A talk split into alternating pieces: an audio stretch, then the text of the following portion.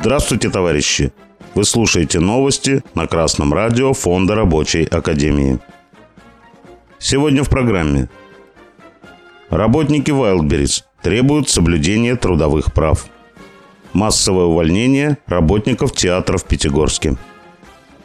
Работники складов Каледина и Сынкова интернет-магазина Wildberries города Подольска Московской области написали заявление в прокуратуру по поводу многочисленных нарушений трудовых прав. Так, в частности, работодатель систематически удерживает заработную плату по различным надуманным причинам, накладывает штрафы на складских рабочих, которые необходимо отрабатывать порой по несколько месяцев и оставаться без зарплаты. Не обеспечивает должный медицинский контроль на территориях складских комплексов.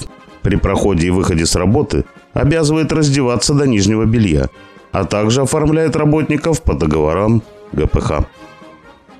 Как видно из примера Wildberries, свою прибыль интернет-магазин получает не только от продажи товаров, но и через сверхэксплуатацию складских работников, а также увеличивает свой доход с помощью различных мер, которые позволяют не оплачивать труд. Сейчас коллективам складов необходимо бороться за ряд требований, которые позволят улучшить положение. Это прежде всего перевод всех сотрудников на трудовые договоры, обеспечение работодателям медицинской и пожарной безопасности складов, отмена всех незаконных штрафов и проверок. Товарищи рабочие, только ваши коллективные действия за свои трудовые права позволят вам улучшить ваше положение. По сообщениям агрегатора новостей «Забастком», в городе Пятигорске в местном театре оперетты уволилось 6 артистов – как стало известно, после назначения в 2023 году нового руководства в театре начал развиваться трудовой конфликт.